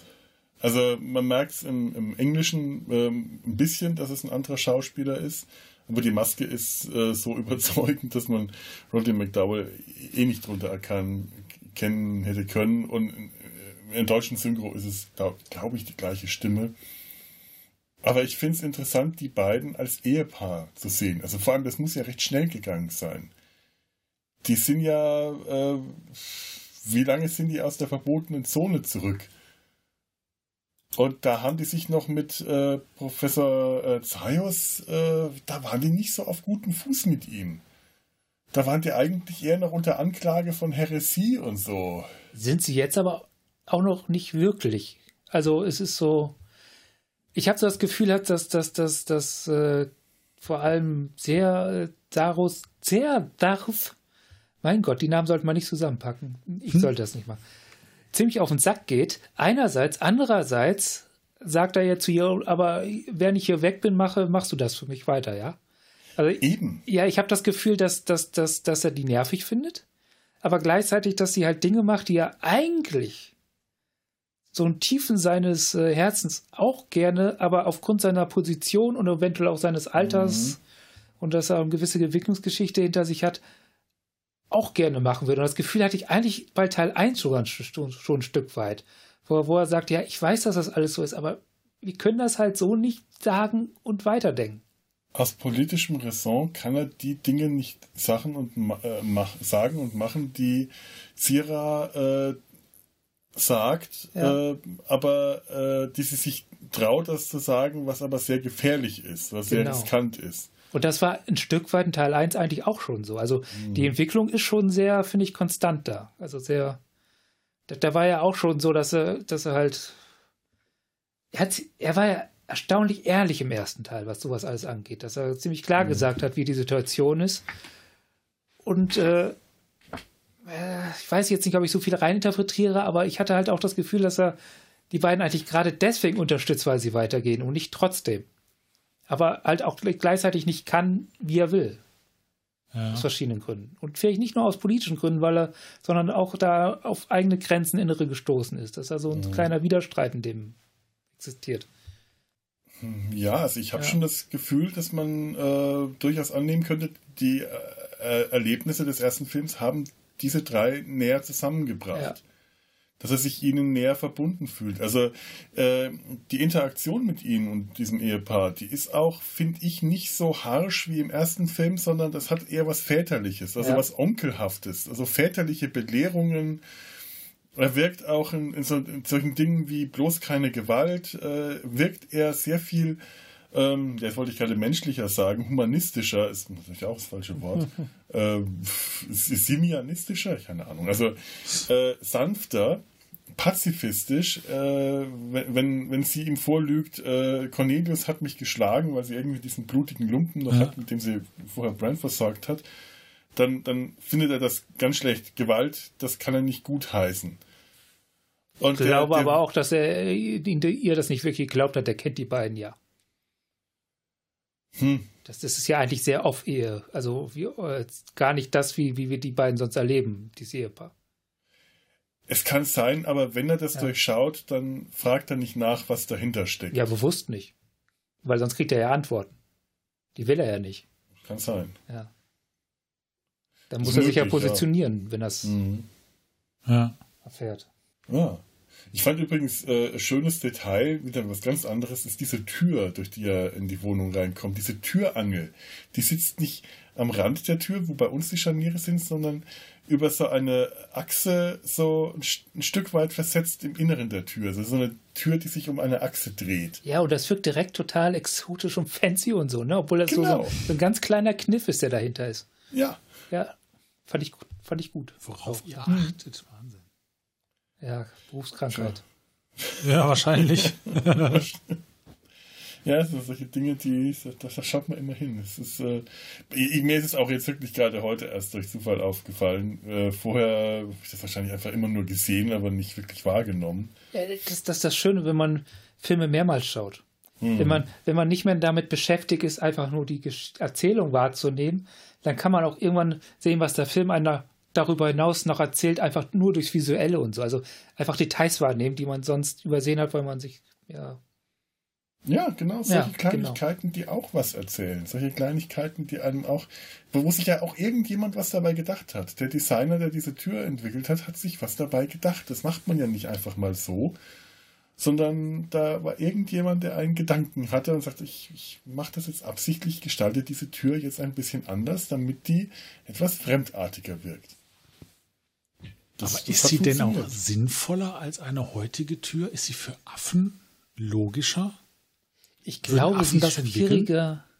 Ich glaube, sie ist schwieriger einzubauen als moderne, als unsere Türen und schwieriger. Die kannst du halt mal nicht eben aus den Angeln nehmen, weißt du? Mhm. Weil du einen ja. Schrank durchschleppen musst. Aber dann ist die Frage, warum haben Affen so eine Tür? Hm. Weil es affig ist?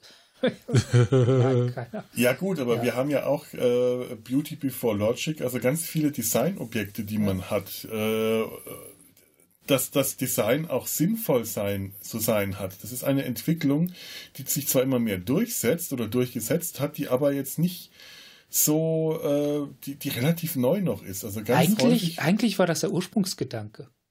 Also für den überhaupt dieser, dieser mhm. Begriff Design war ja ursprünglich der Gedanke, etwas zu machen, was sich auf, äh, auf, auf äh, hier Form follows Function, auf, auf die reine, die Ästhetik ach, schwer zu sagen. Jetzt, jetzt mhm. muss man ganz eine Designtheorie.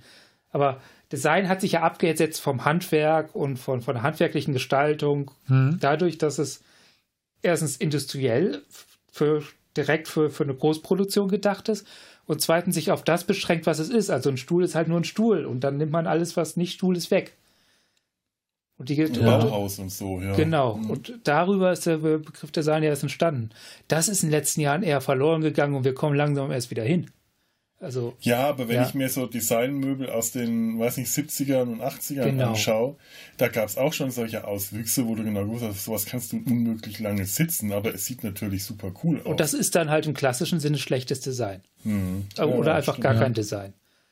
Aber, aber die Idee ist ja so 20er, 30er oder noch älter mit, mit hier, den Werkschulen und so. Also Mhm. aus der ersten Hälfte des 20. Jahrhunderts, vielleicht noch 19. Jahrhundert. Bei Kleidung, ne? wenn man sich anguckt, was teilweise über die Laufstege gejagt du halt denkst, da trägt doch keine Sau. Ja, das ist Kunst. Laufstärke sind Kunst und Blödsinn. Meiner Ah. Meinung nach, das ist, das ist, das ist, das, das wird nicht gemacht, dass, damit, damit das jemand trägt. Ich meine, es wird gemacht, damit das jemand kauft, aber wer trägt denn sowas? Ja gut, äh, ja gut, ich meine, was, was, äh, was auch über die Laufstege läuft, ich meine, es gibt ja auch Pret-à-Porter-Mode, die dann eigentlich dafür gedacht ist, dass man sie direkt tragen kann. Aber auch da in der Alltagsmode äh, sieht man häufig Sachen, wo man sich fragt, das kann eigentlich unmöglich bequem sein. Ja. Das ist dann, äh, also Design, wie ich es gelernt habe, unsere Schule ist da halt, auf der ich studiere, halt noch sehr bauhausig. In der Mhm. Grundannahme her, das würde dann unter schlechtes Design laufen. Das, damit würden wir auch nicht durchkommen. Wenn wir eine Hose, also Textildesign haben wir eigentlich nicht, aber wenn wir es hätten und jemand mit einer Hose ankommt, die einfach nicht sitzt, dem sich jemand unwohl fühlt, die Mhm. unbequem ist, fällt er durch damit. Das ist mir sympathisch. Ich möchte auch bequeme Hosen tragen. Darum habe ich seit Ja. fast einem Jahr ausschließlich Schlabberhosen an, da ich ja nicht mehr rausgehe. Genau. Und gutes Design Ich wäre habe halt eine auch- Hose, die bequem ist und geil aussieht. Ich habe auch die Kontrolle über mein Leben verloren. Ganz genau. Grüße an Sebastian. Ich bin Ja. chronischer Jeansträger. Auch zu Hause jetzt? Ja. Ich bin da zu Ich mag nicht geworden. mit, ich mit Jogginghosen nerven mich. Ich habe seit über einem Jahr keine Jeanshose mehr angehabt, weil ich da nicht mehr reinpasse. Ich werde immer fetter. Das, ja, das ist typisch Corona-Problem, ne? ja, in meine Ja, ich hab- Stoffhosen, ich hab das mit- geht noch, aber Ja. Ich trage sehr gerne sehr weite Yoga-Hosen. So diese ganz weiten, schlaffigen mit dem sehr tiefen Schnitt, wo äh, alles ja, das kann ich sehr Platz gut nachvollziehen. Das ist wunderbar. Mehr kann man die Kontrolle über sein Leben nicht verlieren. Ja. Da kommt keine Jogginghose mehr mit. Sie würde aber noch drunter passen. Die, ja, ja, das schon. Ja. Ja, Wenn es kalt ist, ziehe ich auch mal eine drunter. Ist eigentlich die perfekte Superheldenhose, oder? Kannst du dein ganzes Kostüm drunter Ja, an. das passt äh, alles, inklusive ja, genau. Umhang und so. Da Ja. da Mhm. auch rein. Ja. Was, weißt, was weißt du, was ich unter meiner, meiner Schlabberhose trage? Ich glaube ich nicht, du trägst keine Brille. Doch, Doch? Doch, du trägst eine Brille, stimmt. ich bin Brillenträger. Siehst du, was Corona macht? Ich vergesse euch. Oh Gott, ist das traurig. Wir sehen uns nur über, über Skype und da trage ich tatsächlich keine Brille. Ach. Nicht, weil ich das äh, scharf sehe. Ich brauche tatsächlich demnächst mal wieder eine. Ich, ich, ich brauche eine Gleitsichtbrille. Ich, Oh. ich sehe nicht mehr so gut. Das kann ich also mit kurz vor 50. Aber bei ähm, Skype ist es mir wurscht, ob ich scharf sehe oder nicht. Sache, du bist scharf. Arr, Wie, wie, ein, äh, wie, ein, wie ein Wasabi. Äh, Stäbchen. Wie ein Ingwerzäpfchen. Wasabi-Fleck. Ja. Ture war neulich geschockt, als ich zum äh, Skype-Tee, äh, nachdem ich das Ganze, mein Sushi aufgegessen hatte, das, meine Stäbchen in, in den Wasabi getunkt habe und den Wasabi gegessen habe. Dein Gesicht sah aus, als wäre es selbst geschockt gewesen, dein Gesicht. Das war's auch. Aber ich wusste ja, was mich erwartet. Oh, das war echt Es hat alles freigepustet. Ich liebe Wasabi. Also Wasabi pur ist eine ist ein Erlebnis. Ein spezieller Fetisch, würde ich sagen. Nach Ja, Erlebnis sah es aus, ja. Aber, aber das Erlebnis war ein geteiltes Erlebnis. Ja, ja, ich habe Ja. euch daran teilhaben lassen. Okay. So, wo sind wir denn beim Film angekommen? Äh, oder beziehungsweise, das ist ja wurscht, wo wir angekommen sind. Was haben wir denn noch so? Äh, Sag mal, das Wasser, das die da trinken, da kommt ja irgendwann äh, so eine saubere Quelle da raus. Aus diesem äh, Trinkbrunnen, aus diesem Mhm. Brunnen, der vorher äh, ekliges, äh, wahrscheinlich radioaktives oder vergiftetes oder sonst was Wasser hat. Das ist doch eigentlich kein sauberes Wasser. Denn die Mutanten können ja nichts Materielles herstellen, sondern nur eine Illusion schaffen. Es sei denn, die haben Leitungssysteme und jemand hat einfach am Wasserhahn gedreht. Genau, sie haben immer noch Klempner-Mutanten. Ja. Ja, irgendwie sowas auch so. brauchen, glaube ich, auch Mutanten. Also wir haben ja vorhin überlegt, was die essen und trinken und, und wenn die noch so diese Grundbedürfnisse haben wie wir, also verhungern und verdursten, dann brauchen sie ja doch sowas noch. Dann brauchen die auch Leute, die so die Arbeit noch machen. Ich meine, die haben ja auch ganz offensichtlich Schmiede, denn diese Gitterstäbe mit den großen spitzen Zacken, die kommen ja auch mal nicht von eben so woher. Es sei denn, die gab es vorher schon irgendwo in New York, was mir seltsam vorkommt, irgendein, irgendein Dungeon, irgendein Sadomaso-Keller hat die vielleicht äh, als Deko gehabt, aber New York. New York. Ja. Mhm. Aber wenn nicht, dann müssen die irgendwo einen Schmied noch gehabt haben. Und das kann der auch nicht mit äh, äh, Tele. Äh, Chinese wollte ich gerade sagen, mit Telekinese könnte er es, sondern mit Tele. Telemagie. Äh, Telemagie. Tele nee, Tele ähm, Tele Telepathie. Da sind, wir Telepathie, bei, genau. da sind wir beim absolut logischen Übergang zu einer Notiz, die ich noch habe. Mhm. Diese Geschichte ist irgendwie eine Variation der Zeitmaschine. Von H.G. Wells, vor, vor allem von der Verfilmung Ja, der alten. Also dieses, dieses, dieser, dieses, dieser, dieses Ding von Oberflächenbewohnern und Unterflächenbewohnern, die sich gegenseitig irgendwie Abhängigkeit sind oder auch nicht. Das, das ist ja hier nicht so klar. Wahrscheinlich nicht in Abhängigkeit. Aber diese Aufteilung von Zivilisationen und eine ist höher stehend als die andere oder ja, ich weiß auch nicht, aber irgendwie erinnert, hat mich das an Zeitmaschine erinnert. Ja, Und ja, schon, die Morlocks ist- und die Eloy. Genau. Und da sind wir wieder bei, wo ich meinte, logischer Übergang. Vielleicht gibt es ja noch eine dritte Gruppe, die wir einfach nicht sehen, die halt noch tiefer wohnt, die das alles für die regelt. Also, dass Oder die, die haben- diese, ja. diese äh, geistig hochgezüchteten Mutanten, also mit ihren Geisteskräften, so eine Art Elite sind, die dann noch ein Handwerks Sklaven. Ja. Sklavenvolk da haben. Ja. Ja, nur weil man, weil man, äh, nur weil man sie nicht sieht, heißt es ja nicht, dass es die nicht gibt. Ne? ja, genau. Weil ne? wir wissen ja, dass wir viel nicht wissen. Hm. Ja, das ist wahr. Okay, ja. Äh, da. Aber, aber tatsächlich den, den äh, Gedanken an die Zeitmaschine hatte ich auch. Also äh, da, da, das sind schon gewisse Parallelen, so mit den Untergrundbewohnern. Äh, nur, dass es dass halt die Mutanten eigentlich mehr wie die, äh, wie die Eloy gewirkt haben, diese erleuchteten Wesen. Und sich quasi damit die Rollen der Zeitmaschine wieder umgekehrt haben. Und Während auch die Affen wieder mehr eher wie die Wilden wirken. Zumindest die Gorillas, die da äh, äh, einfallen und sich auch wie Wilde gebären, wenn sie da um sich schießen. Ja, aber Ja. es ist auch nicht vollgetauscht, weil die Affen haben ja auch ihre Zivilisation mit technischer Entwicklung und so. Ja. Und dieses Abhängigkeitsding gibt, nicht, gibt es nicht. Aber allein dieses, dieses, äh, ja, trotzdem. Ich glaube, es war einfach tatsächlich dieses Untergrundding, dieses und, äh, Oberflächenbewohner-Ding. Mhm. Äh, plus Verbindung ist es viel Zeit vergangen. Das, das hat so. Und unsere Figur macht ja einen ähnlichen Weg. Sie lernt erst die Oberflächenwelt kennen und dann geht es um den Untergrund und muss da um ihr Leben kämpfen. Ah, ja. Ja. Ja. Ja. Also ich bin mit meinen weißen Gedanken zu dem Film und Notizen eigentlich ziemlich zu Ende. Ich weiß nicht, ob ihr noch was habt. Nö, nichts Interessantes.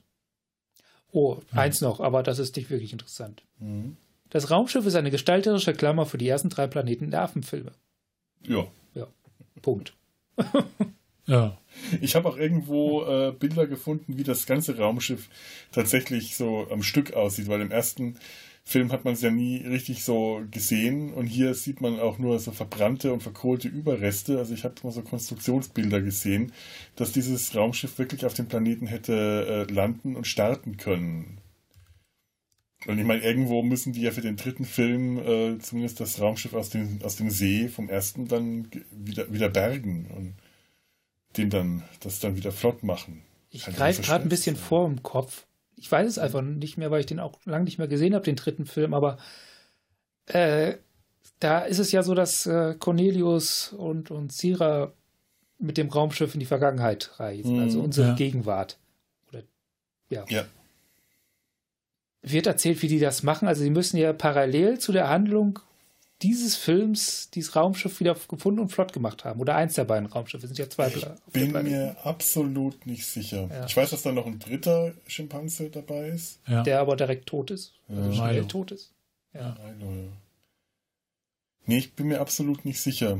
Auch was so diese Zeitreise angeht, die hier auch nochmal anders dargestellt wird als im ersten Film. ja, auch anders erklärt, ne? anders erklärt. Zumindest wirkt es hier so, als ob die äh, eher irgend so einem, so einem Eddie begegnet sind, so einer, so einer, so einer, so einer ähm, so, ein- äh, so eine Art Anomalie, Anomalie äh, da wird die Hessline-Kurve wird, äh, wird, wird das genannt, aber ich glaube, die hatten wir auch schon im ersten äh, Teil. Nur hier wird das irgendwie mehr als Anomalie äh, dargestellt, durch die man durchfliegt, ohne dass das vorher beabsichtigt war. Während im ersten Film kam das so rüber, dass der Plan schon war, dass die äh, mit nahezu Lichtgeschwindigkeit äh, so schnell fahren, dass für die weniger Zeit vergeht, während für den Rest des Universums die Zeit langsamer Ja, also verläuft. im ersten Teil haben die klar gesagt, dass sie nicht davon ausgehen, dass sie irgendjemand lebend wieder treffen, mit Mhm. den sie gekannt hätten. Ja, und Ja. hier scheint die das ja ziemlich unvorbereitet getroffen haben. Zumindest der Skipper, der da am Anfang stirbt, der ist ziemlich geschockt davon. Meine Frau, meine Kinder die sind alle tot. Ja. Ja, es ist eh, also tatsächlich mit der Erzählung vom ersten Teil, dass sie halt wissen, dass sie irgendwann wesentlich später wieder erst zurückkehren und niemand mehr da ist, den sie kennen, Ja. macht die Grundannahme vom zweiten Teil, dass jemand ihnen gefolgt ist, weil sie ja nicht zurückgekommen sind, keinen Sinn. Ja. Ja. Aber wenn man den zweiten Teil, äh, was sie im zweiten Teil sagen, äh, als Grundvoraussetzung nimmt, dann macht es Sinn, dass jemand, dass sie gefolgt sind, oder zumindest macht es mehr Sinn, weil sie ja äh, nicht davon ausgegangen sind, dass die einfach mal weg sind und wir nie wieder was von denen hören können, sondern sie dachten, warum hören wir nichts von denen? Wir schauen mal nach.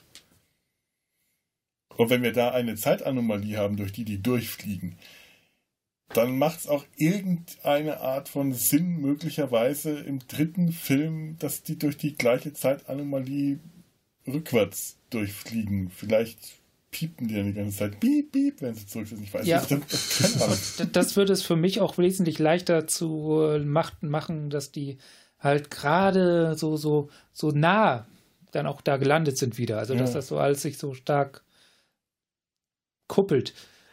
Und dann auch noch auf diesem, das ist ja sehr unwahrscheinlich, ne, dass, dass du äh, quasi auf dem Planeten abstürzt und dann ganz in der Nähe derselben Absturzstelle landest wie das stimmt. erste Raumschiff. Hm, so ein Zufall, ja, ja. Ja. Ja.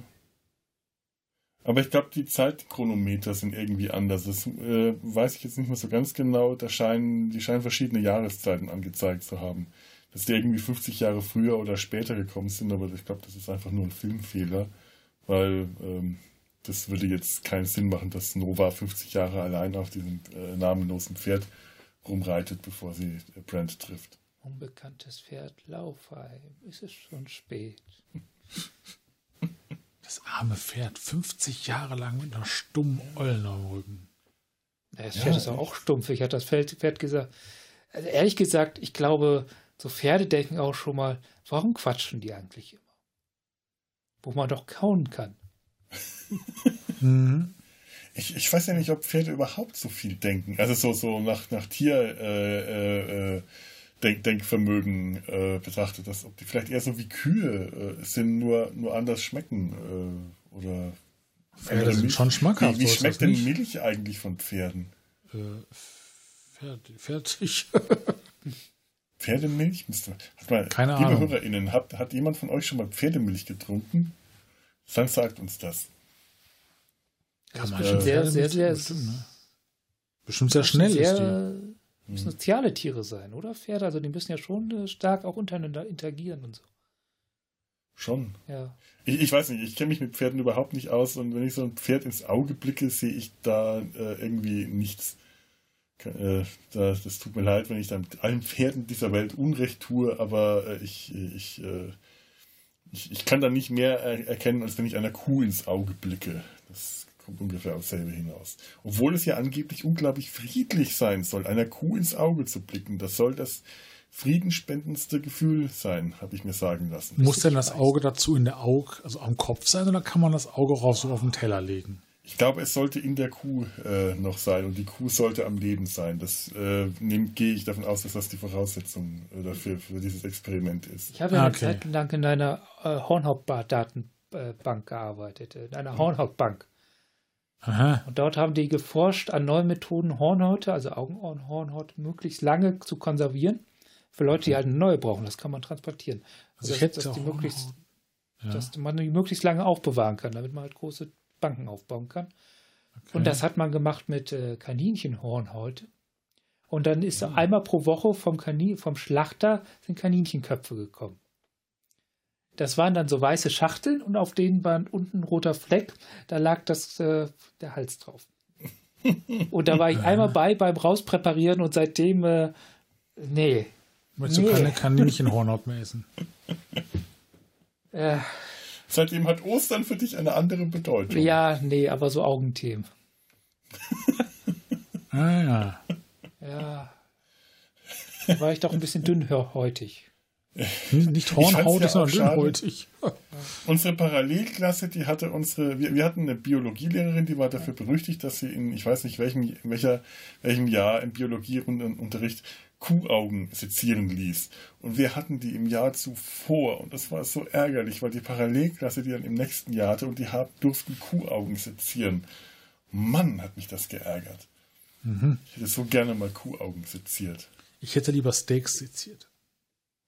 Wir Aber haben im Jahr zuvor äh, ähm, Nordseekrabben äh, seziert. Oh, frisch vom Kutter.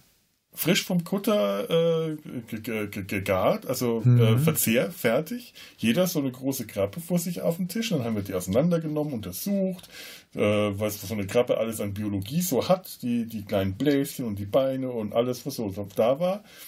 Und dann am Schluss habe ich dann und mein äh, Banknachbar haben wir dann die Krabben der gesamten Klasse gegessen, weil keiner wollte die mehr.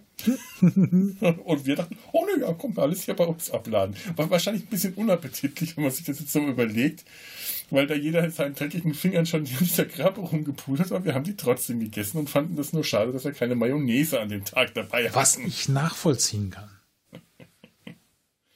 Was, dass das eklig war oder dass wir kein Dass, schade da, war, dass, ihr sauer, dass ihr traurig wart, keine Mayonnaise zu haben. Absolut, ja. Oder wenigstens ein bisschen Zitrone oder so. Ja. Aber es war, war gut. War Ja. gut. Schu Schulerinnerungen. Jetzt habe ich Hunger. Ja, wie kommen wir jetzt eigentlich da drauf? Äh, wir könnten noch ein Resümee ziehen. K können wir das? Ja. Ja. Dann, dann zieh mal. Du hast gerade so schön laut Ja gesagt, Ja, Tobi. also ich finde den Film mal. handlungstechnisch völlig sinnlos. Äh, äh, auch aus äh, diversen genannten Gründen hätte man sich äh, nicht dem Diktat des Schalten Hestens gebeugt, hätte man vielleicht mehr aus diesem Film rausholen können, der ansonsten primär eine Kopie des ersten Teils war. Mhm. Und äh, mit dem ultimativen Ende endet, was dann im dritten Teil ignoriert oder wieder weggemacht wird. Ähm, ja, Entschuldigung, musst du husten? Es, Muss auch mal sein. ja, es ist ein, äh, ja, es ist ein Film, über den man dann reden kann, sagen wir mal so. Und ich glaube, vor 40, 50 Jahren hatte er auch noch einen anderen Unterhaltungsfaktor als heute. Heutzutage ist man auch wesentlich mehr gewöhnt, was Unterhaltung, auch was realitätsnähere Unterhaltung angeht. Also von daher ist der Film sehr speziell, aber darüber zu reden lohnt sich. Punkt. Ture. Was Tobi sagt. Vielen Dank. Das war ja mal einfach. Ja, äh, mir geht's ähnlich. Ähm, ich fand die Handlung jetzt nicht ganz so sinnlos. Äh, Gerade so ab dem Teil in, äh, in New York äh, hat mir eigentlich die Handlung tatsächlich ganz gut gefallen. Mhm. Die war sehr verdichtet, die hätte besser, ein bisschen besser auserzählt werden können, aber sie hat so in dieser dichten Erzählstruktur auch schon gut funktioniert. Das ging halt alles Schlag auf Schlag. Ich hätte auf den ganzen Anfang, äh, wie gesagt, auch verzichten können, aber den hat man halt als Exposition gebraucht, um äh, Schattentailer äh, einzuführen und äh, alles nochmal, dem Publikum nochmal zu erzählen, was ihr übrigens vom letzten Mal alles nicht mehr in Erinnerung hattet und so. Wahrscheinlich hat man damals auch so gedacht. dass äh, die Leute das einfach nicht mehr wussten. Ja. Und ähm, das, das Ende kann ich mir vorstellen, das muss im Kino wirklich die Leute geschockt haben, weil der Film ja wirklich einfach aufhört. Der hört einfach auf und bumm und fertig. Und das hat mich damals, als ich den Film zum ersten Mal gesehen habe, auch äh, einfach nur vor den Kopf gestoßen. Ich dachte, was? Was ist das jetzt? Mhm. Und das funktioniert bei mir heute immer noch, wenn ich Charlton Hestons Klauenhand, die auch so wie so eine Klaue geformt, diesen, diesen Kristallknopf runterdrückt und dann äh, alles wird weiß und dann schwarz und dann dieser Sprecher am Schluss und der Film ist zu Ende. Und dann bin ich schon äh, geflasht. Und eben vorher dieser ganze tolle Teil in New York, der einfach optisch toll aussieht, der skurril und äh, halt so Science Fiction, aus dem Jahr 1970 ist, was ich einfach sowieso schön finde, der mich optisch total anspricht und abholt und eben auch darüber hinweg tröstet, dass die Handlung auf dem Bierdeckel äh, gehen kann. Aber Das ist ja per se auch nichts Schlechtes. Also eben. ich finde ehrlich gesagt, eine gut erzählte, dünne Handlung ist viel mehr wert als eine dichte Handlung, die schlecht erzählt ist. Hm, Letztendlich ja, ja, fällt ja, es, seh- geht es so. über die Inszenierung. Hm. Eine gute Inszenierung kann ein schlechtes Drehbuch rausreißen, aber ein gutes Drehbuch kann keine schlechte Inszenierung retten. Ja, Ja. da ist was dran, finde ich. Ja. Und so gesehen ist das für mich äh, eigentlich ein sehr schöner Film. Also es ist nicht der, ganz, ganz sicher nicht der beste Film in der Reihe, aber nach dem ersten Film ist ja, also der erste Film hat eh diesen äh, Sonderstatus, dass der auch komplett für sich hätte allein stehen können. Und ab da sind's halt, äh, wird halt eine eher klassische Science-Fiction-Geschichte mehr oder weniger erzählt. Und zumindest ist das so, dass wie ich es in Erinnerung hatte und möglicherweise noch mal ein bisschen revidieren werde in nächster Zeit, in den nächsten äh, Filmbesprechungen. Aber hier haben wir halt so eine klassische Mutanten-Endzeit-Postapokalypse-Geschichte, die aber äh, mich durchaus angesprochen hat und abgeholt hat, die mir sehr viel Spaß Ich gemacht glaube, hat. es ist der Punk unter den Planet der Affen-Filme. New Future. Äh, äh, new, keine Zukunft. Der, keine Ja. Zukunft der Film. Und der dritte ist, ist dann wieder der Yuppie. Da sind wir dann voll in den 80ern. Ich glaub, der, der ist auch noch aus den 70ern, ne? Ja, egal, trotzdem. Ja, alles Ist war- trotzdem aber, Yuppie. Der, der dritte Ja. ist definitiv ein Yuppie. So ein Prä, ein Prä-Yuppie. Ein, Prä, ein, Po- ein Pro, Proto-Yuppie. Ein Proto-Yuppie, Ja. sehr gut. Ich meine, dieser Ja. Film ist ja auch ein Proto-Punk. Jetzt so von der zeitlichen. Äh, Stimmt. ja. Planet der Affen, Protopunk der Film. Pro, Ja. Pla- Planet äh, Protopunk, äh, egal. Ja, genau. Protopunk der Affen. Entschuldigung. Prost. Äh, wenn, ich, wenn ich Punk sage, fange ich an, mich schlecht zu benehmen. Aber es muss So. ja raus. Alles muss raus, was keine Miete zahlt. Ganz genau. Ja, ähm, wie, liebe HörerInnen, wie steht ihr zu dem Film? Sagt uns das, schreibt uns das, gebt wie du- uns. Ja, nix, nix, nix, nix, nix. Nix, nix, nix. Gebt uns Feedback auf www.data-sein-hals.de könnt ihr uns Kommentare schreiben. Kontakt at data-sein-hals.de könnt ihr uns E-Mail schreiben und ich habe schon wieder nicht vorher nachgeschaut, ob wir E-Mails haben. Das habe ich beim letzten Mal schon vergessen. Das mache ich dann immer hier. Nee. Schon wieder nicht, schon wieder nicht, schon. Hm, hm, hm. Ne, das ist alles, äh, alles, alles, äh, auch wieder nur Spam. Warum schickt ihr uns immer nur Spam? Viagra, how long, Hützgeschielte Brutzelgeschnitt, betreff Viagra, how long, Hützgea, hüttige Brut, Drimil. Aber das Was ist. wollt ihr uns damit sagen? Aber es wirkt. Ich habe es probiert, es wirkt. Das ist super. Ah ja, also vielen Dank, liebe äh, HörerInnen, es, es wirkt. Äh, wir, wir haben es uns zu Herzen genommen und äh, wir haben die besten Hörer der Welt. Äh, Sowieso. So sieht's noch aus. Ja, ja. So, in dem Sinne, ähm, Twitter, Facebook, Instagram findet ihr alles von alleine. Ähm, findet ihr in der Regel auch besser als unsere Kommentarfunktion, deswegen muss ich das gar nicht mehr sagen, habe ich jetzt aber. Und äh, äh, wir Warte, noch mal, noch Ja, was, ja. noch was. Ähm, äh, wollen wir gerade noch, also ich, ich habe es gerade noch die Aufnahme laufen. Ja. Ähm, müssen wir, noch was. Wir, wir wa- waren ja neulich äh, nochmal Grüße an Trek am Dienstag. Ture und ich waren neulich in der großen Trek Night Gala von Sebastian. Der hat seinen Trek Geburtstag gefeiert. Und äh, wir haben, wir sind da auch aufgetreten und haben äh, Blödsinn zum Geburtstag mitgebracht. Sowas. Alle anderen haben Sinn mitgebracht und wir haben das, was, was wir können. Und das war sehr schön. ja, nun, man man macht, man macht halt, was man kann. Und das war eine sehr lange, äh, sehr lange äh, Track Night Gala mit sehr, sehr vielen Leuten. Äh, ich habe dann auch nachts äh, von einer Zoom-Konferenz geträumt. Von einem Riesen mit 80 Köpfen. Und so vielen, also mindestens oder 100 oder 1000, ich weiß es nicht mehr. Und lauter wechselnden Gesichtern, die immer abwechselnd gelb aufgeleuchtet haben, weil bei Zoom ja dann so dieses Fenster von dem, der spricht, immer so gelb umrahmt ist. Und das hat sich in meinem Traum irgendwie wieder. Das war, äh, war epochal. Und war, war, war eine sehr, sehr, sehr geile, tolle, tolle lange Folge. Bei Trek am Dienstag kann man die hören. Ah. Dann muss ich das wohl mal tun, oder? Macht das mal. Das Ah. musst du wohl mal tun. Ja, Dann ja. werde ich mal Dreck am Dienstag hören.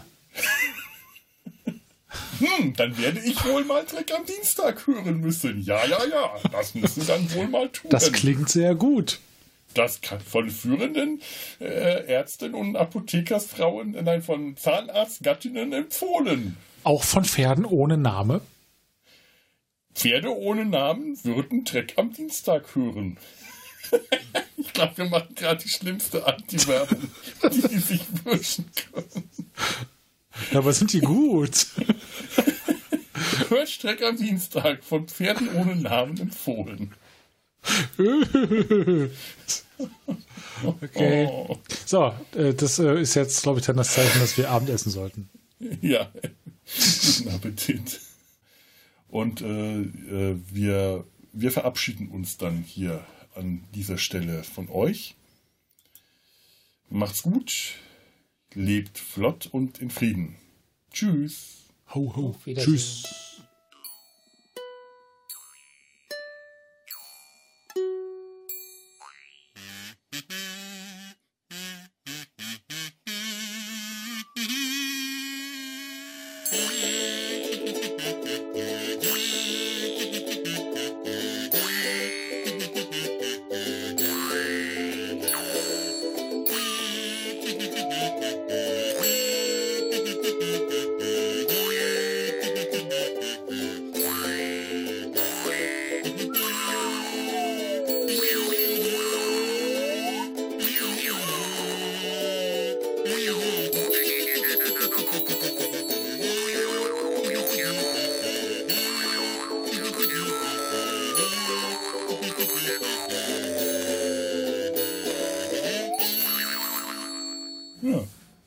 Das sein. Haben wir auch dieses Mirakel gelöst.